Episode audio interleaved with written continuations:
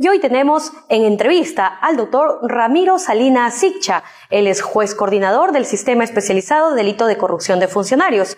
El doctor nos hablará sobre los delitos de corrupción de funcionarios en el Perú. Bienvenido al programa, doctor Ramiro Salina Sicha.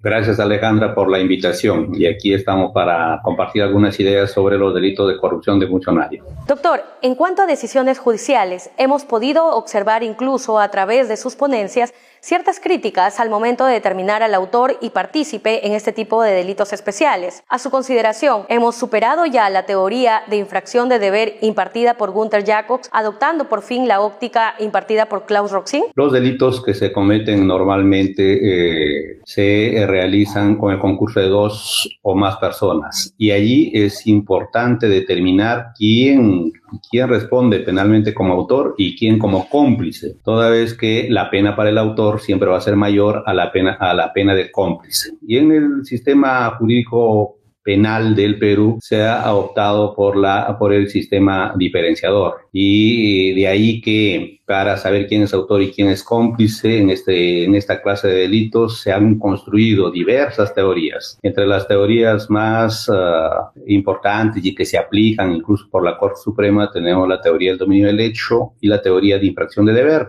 Pero la teoría de infracción de deber se divide siempre en infracción de deber desde la óptica del profesor Gunther Jacobs y otra, la teoría de infracción de deber desde la óptica de Claude Roxin. Lo que se ha llegado hasta ahora es que eh, con la teoría del dominio del hecho no se puede saber quién es autor y quién es cómplice en los delitos funcionariales. Es decir, en los delitos de corrupción de funcionarios, la teoría del dominio del hecho no nos sirve. ¿Por qué? Porque el principio de legalidad se opone.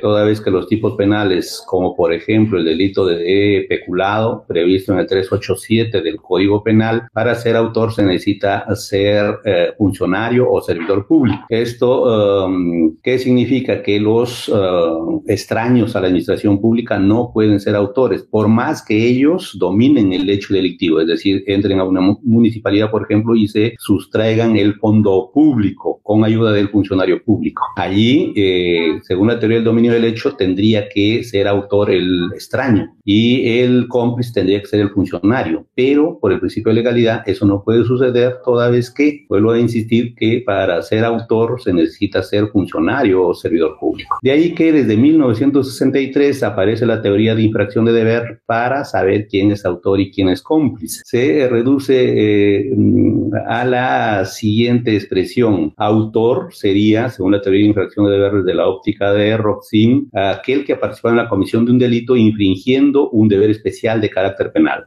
en tanto que cómplice sería uh, aquella persona también que ha participado en la comisión de un delito, pero sin infringir deber especial alguno, porque simplemente no lo tiene. Ejemplo, el extraño. El extraño que eh, con un funcionario entran a una municipalidad y se, sustraen un, el fondo público, el extraño a lo más sería cómplice. Y autor, el funcionario público, porque ha participado en la comisión del delito infringiendo un deber especial de carácter penal. De ahí también que hay que señalar que eh, no se sigue la teoría de Jacobs porque eh, para Jacobs la simple infracción del deber ya sería suficiente para sancionar y eso no es posible porque es necesario que concurran otros elementos objetivos y subjetivos en una conducta para catalogarlo como delito. Teniendo en cuenta entonces la teoría de infracción de deber enseñada por el profesor Roxin, es posible afirmar que no es admisible a coautoría definida en el artículo 24 de nuestro Código Penal. Eh, la coautoría prevista en el artículo 23 del Código Penal, efectivamente, si aplicamos la teoría de infracción de deber desde la óptica de Roxin no sería posible hablar de coautoría. ¿Por qué? Porque si hablamos que los eh, sujetos públicos que intervienen en la comisión de un delito tienen deberes especiales, estos deberes especiales son personalísimos. Por ejemplo, para el delito de especulado, el deber es de no lesionar el patrimonio del Estado, es decir, no tocar el patrimonio del Estado. Si el funcionario, si el, por ejemplo, un alcalde y un tesorero se ponen de acuerdo para ingresar a la municipalidad y sustraerse al fondo público, ambos, en forma particular, al eh, ingresar a la municipalidad están infringiendo su deber especial de carácter personal por eso dice deberes personalísimos. Entonces, si ambos participan, se eh, habla de autores paralelos, no de coautoría. Y esto, y es bueno decirlo, ya en la Corte Suprema, en el caso de el ex general Donaire, que fue sentenciado por el delito de peculado, ya la Corte Suprema, en una ejecutoria cuyo ponente ha sido el doctor San Martín, ha, ha dejado claro de que no hay coautores en los delitos de infracción de deber, sino autores paralelos. O también siempre se señala que puede denominarse conjunto de autores. En lo que respecta a los delitos de colusión, la acreditación de un acuerdo colusorio mediante la utilización de irregularidades administrativas se encuentra totalmente fundado, sin embargo, estos son considerados indicios. ¿Cómo acreditar la prueba indiciaria tomando como base estas irregularidades y no caer como operadores de justicia en defectos graves de motivación? Lo que hay que decir para responder esta pregunta es que nosotros en el Perú recién estamos estudiando los delitos de corrupción de funcionarios luego del año 2000 en que se eh, descubrieron muchos actos delictivos cometidos por altos funcionarios de la República en la época fujimorista. Es decir, en el año 2000 se crean tanto en el Ministerio Público como en el Poder Judicial sistemas anticorrupción para atender muchísimos, uh, muchísimos casos. Y al año 2000 nadie se preocupaba de eh, analizar, estudiar eh, los delitos de corrupción de funcionarios. Por eso siempre señalo que después del 2000, como aparecen muchos actos de corrupción, hay inquietud de los fiscales, los jueces, los abogados de eh, analizar seriamente los, estos delitos, pero a nivel dogmático. Ahora, ¿cómo, ¿cómo, estas ideas que estamos tratando en forma breve llegan a la realidad o cómo se aplican en la realidad por medio del derecho procesal penal? Específicamente por medio de la prueba. Y aquí hay que decirlo que si no hay prueba, y que puede ser directa o prueba indiciaria, no habría caso. Y claro, en los delitos de corrupción de funcionarios, normalmente, normalmente, y eso es la regla, la regla es que siempre el fiscal eh, tiene o presenta a los juzgados indicios, indicios. Y, y claro, luego del juzgamiento en valoración probatoria, el juez va a utilizar, va a utilizar criterios de valoración y claro, allí en la construcción de esta, de la, de estos indicios para acreditar responsabilidad, por ejemplo, de un sujeto público en la comisión de un delito de peculado, va a tener que construir la prueba indiciaria. Y la prueba indiciaria, por supuesto, hay que trabajarla, construirla eh, y, se, y, se, tiene como base el silogismo jurídico, en donde la premisa mayor siempre va a ser una regla, en este caso la regla de la experiencia, la premisa menor el indicio, que claro, tiene que estar acreditado en el juicio oral, y de allí, entre la, eh, la, la premisa mayor y premisa menor, sale una conclusión y allí, por ejemplo, la conclusión eh, está, uh, calzaría perfectamente para denominarlo como prueba indiciaria. Aquí siempre se discute en el Perú, como estamos en reforma procesal penal, es siempre viene la discusión quién construye la prueba indiciaria los fiscales o los jueces. Y claro, hay jueces, y aquí hay que decirlo, hay jueces uh, que no cumplen bien su función y piensan que la uh, prueba indiciaria debe construirlo el fiscal. Y nosotros pensamos que puede ser que el fiscal construya la prueba indiciaria, pero si no lo hace y nos presenta indicios uh, acreditados, el juez responsable está en la obligación de aplicar la prueba indiciaria. Con respecto al tipo penal de cohecho en función policial, desde su perspectiva, ¿comparte usted ese sentir de muchos que ese tipo penal fue creado sobre la base del populismo punitivo y con el fin de crear convicción en la población de que el Estado lucha contra la corrupción? Eh, muy inteligente la pregunta y, el cohecho ya realizado o cometido por los uh, policías uh, ya estaba o está regulado en el artículo 394, 395 del Código Penal desde 1991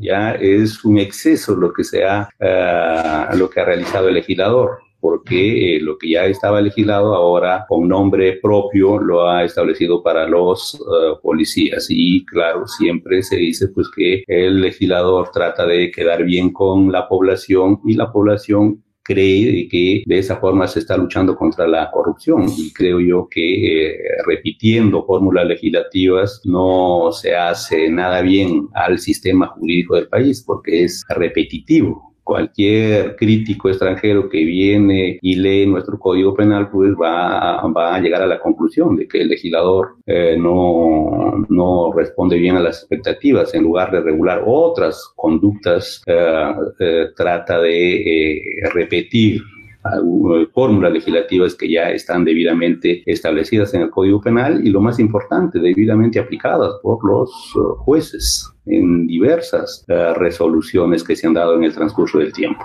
En el delito de peculado, ¿se puede determinar la autoría mediata y coautoría? y desde su perspectiva, ¿se puede sancionar la coautoría y luego ir a la autoría mediata en los delitos de infracción del deber?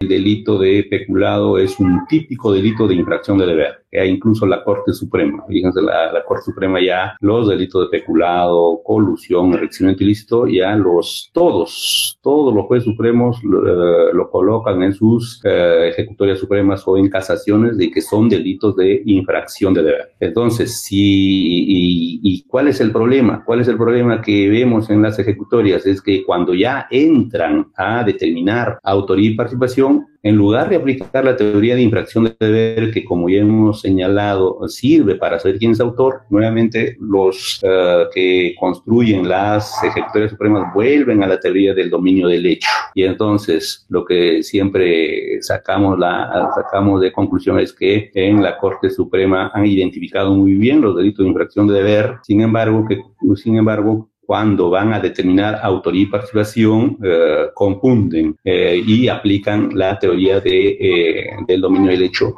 que sirve para saber quién es autor y quién es cómplice en los delitos de dominio o delitos comunes, pero no sirven para los delitos de infracción de deber. Y entonces, si la Corte Suprema ya viene señalando que el delito de peculado, colusión, enriquecimiento ilícito, por mencionar algunos, son delitos de infracción de deber, lo que tiene que hacer de ahora en adelante es avanzar y, y, utilizar la teoría de infracción de deber eh, para saber quién es autor y quién es cómplice.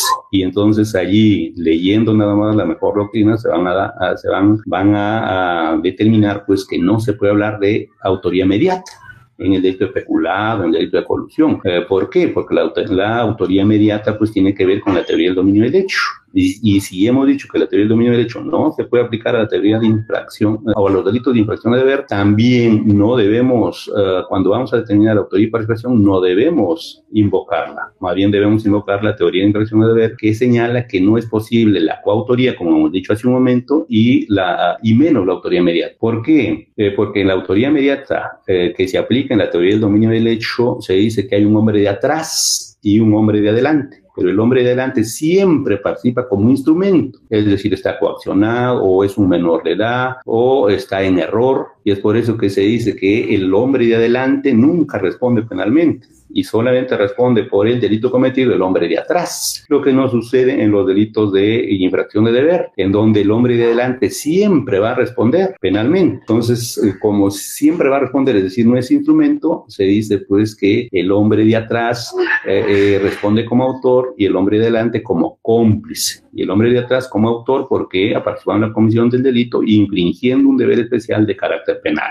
¿Está usted de acuerdo que se afirme que la teoría de la unidad del título de imputación permite cubrir una suerte de impunidad cuando es un extraneus quien comete el delito de peculado, pues éste responderá siempre como cómplice? Hasta el 2017 el artículo 25 puede ser ahí interpretado, el artículo 25 que tiene que ver con la complicidad primaria, complicidad secundaria, era interpretado, era interpretado de acuerdo a la teoría de la unidad del título de imputación y otros jueces optaban por la teoría de la ruptura del título de imputación. Sin embargo, como muchos problemas ha generado, muchos casos de impunidad, como usted lo ha mencionado, generó la aplicación de la teoría de la, de la ruptura del título de imputación, el legislador ha visto por conveniente y me parece en forma razonable modificar el artículo 25 del Código Penal y, eh, y esta modificación ocurrió pues, en el año 2017 y desde ahí en el Perú en el Perú, siempre lo digo, aun cuando algunos profesores no me creen, en el Perú uh, solamente se ha optado por la teoría de la unidad del título de imputación, dejando de lado ya uh, la teoría de la ruptura del título de imputación. ¿Y qué significa la unidad del título de imputación? Significa de que eh, todos los que participan en la comisión de un delito, tres, cuatro, cinco personas que participan en la comisión de un delito de peculado, por ejemplo, todos van a responder por peculado, algunos como autores, otros como cómplices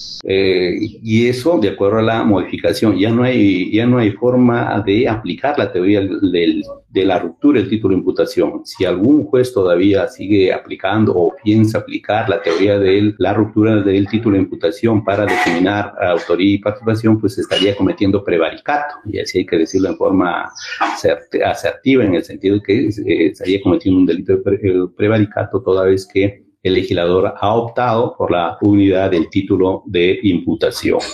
Para este tipo de delitos de corrupción de funcionarios, o como usted los denomina en sus libros, delitos especialísimos. ¿Cuál es el bien jurídico protegido? Pues existe mucha confusión de que sería el patrimonio del Estado.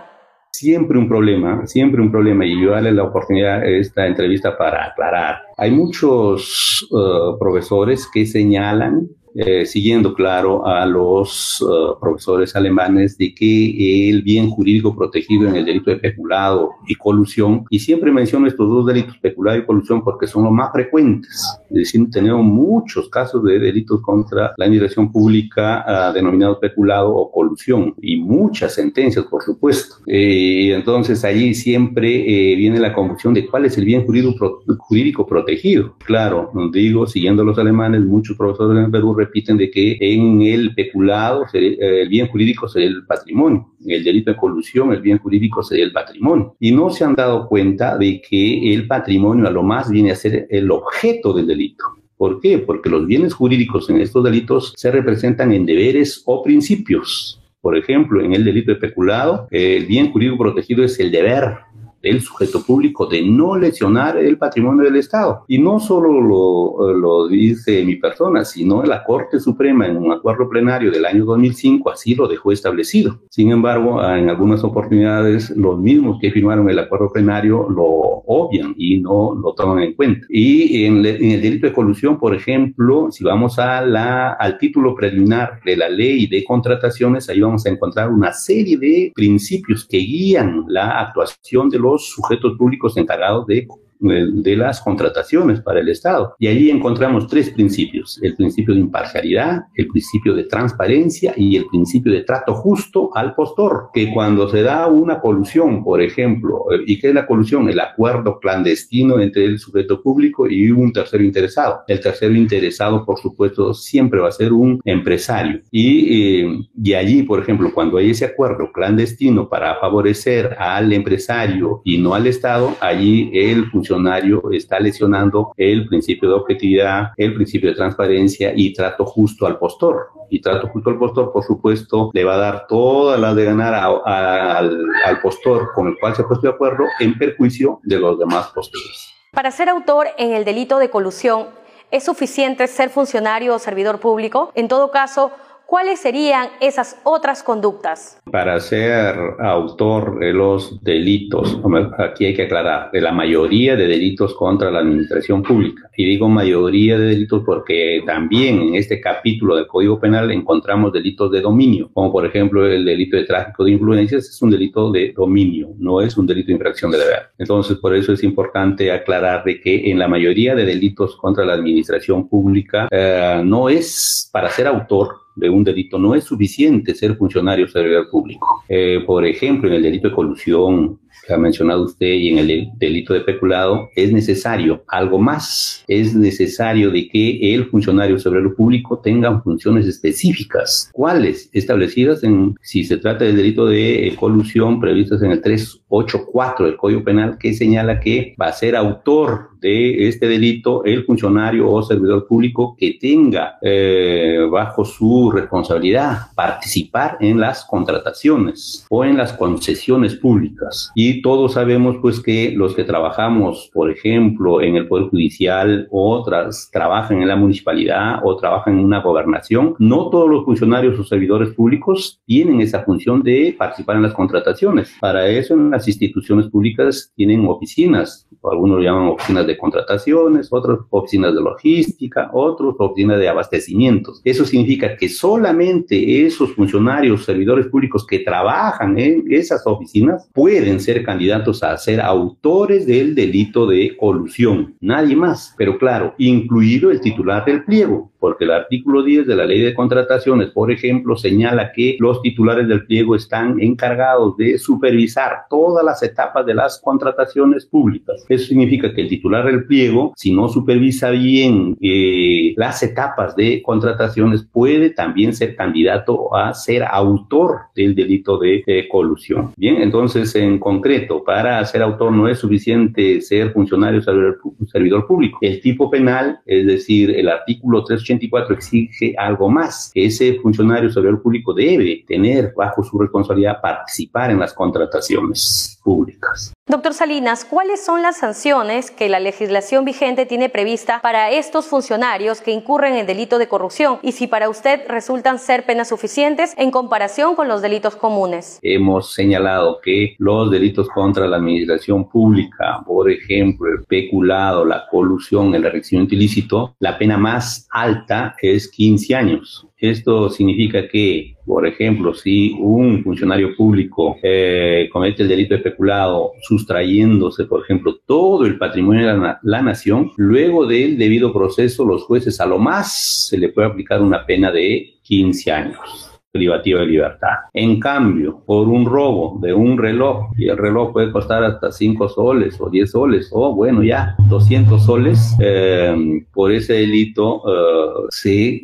los jueces, luego del debido proceso, van a tener que aplicar una pena, fíjense, superior a 25 años. Claro, y si a consecuencia del robo de 20 soles o 100 soles se ha producido la muerte hasta incluso por negligencia, eh, los jueces pueden aplicar una pena de cadena perpetua fíjense la diferencia enorme por el robo de un reloj de, eh, bueno, ya un reloj más caro, pongamos 10 mil soles, puede aplicarse cadena perpetua. En cambio, si algún funcionario se sustrae todo el fondo público de la nación, lo dije en la quiebra, en la bancarrota, a lo malo pues podemos aplicar 15 años de pena la diferencia es enorme y entonces allí hay una labor eh, específica ah, que los estudiosos del derecho penal tenemos que pensar, reflexionar y proponer que al menos para que haya un equilibrio en cuanto a la aplicación de las penas entre delitos comunes y delitos funcionariales, debemos proponer que el legislador ah, aumente las ah, penas. Claro, muchos señalan que las penas no ayudarían mucho, pero considero que también las penas cumplen una función preventiva general, es decir, se manda un mensaje o se remite un mensaje a la población para que no cometan ese tipo de delitos y una prevención especial, es decir, a este mal funcionario, aparte que se le separa de la función pública, se le aplica su pena, no uh, se le eh, va a permitir más que vuelva al Estado para seguir, para seguir defraudando el patrimonio estatal.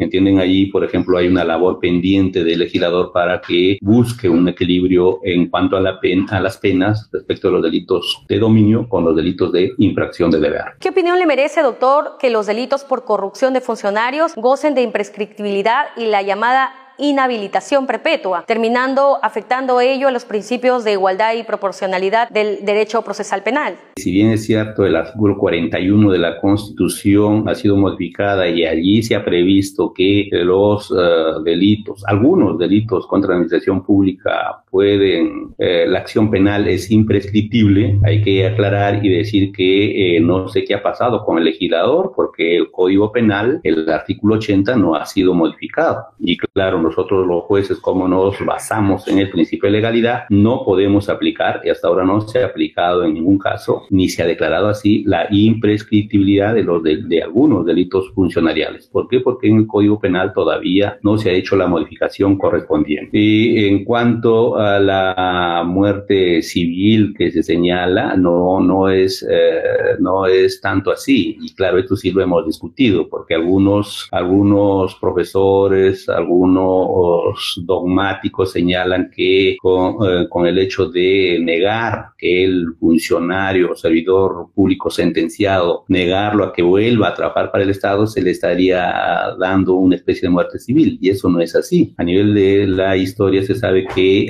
antes sí había muerte civil porque el sentenciado no podía uh, cumplir trabajo alguno, ni en la actividad privada ni en la pública. En cambio, eso es historia. Ahora, por supuesto, un sentenciado por un delito funcionarial, luego que cumple su pena, fácilmente puede salir y eh, realizar cualquier, toda, cualquier actividad en la actividad privada. Lo que se busca, lo que se quiere es que no vuelva al Estado, porque si vuelve, hay el riesgo de que vuelva a defraudar, a defraudar las expectativas que el Estado pone en él confiándole una función pública. Muchas gracias, doctor Ramiro Salinas Sicha, por su participación en el programa. Muchas Bien, estuvo con nosotros el doctor Ramiro Salinas Sicha, juez coordinador del Sistema Especializado de Delito de Corrupción de Funcionarios. Muchas gracias por participar en el programa y a ustedes, gracias por su sintonía. Ya saben que nos ubican en nuestras cuentas oficiales de redes sociales en Facebook, Twitter, YouTube e Instagram.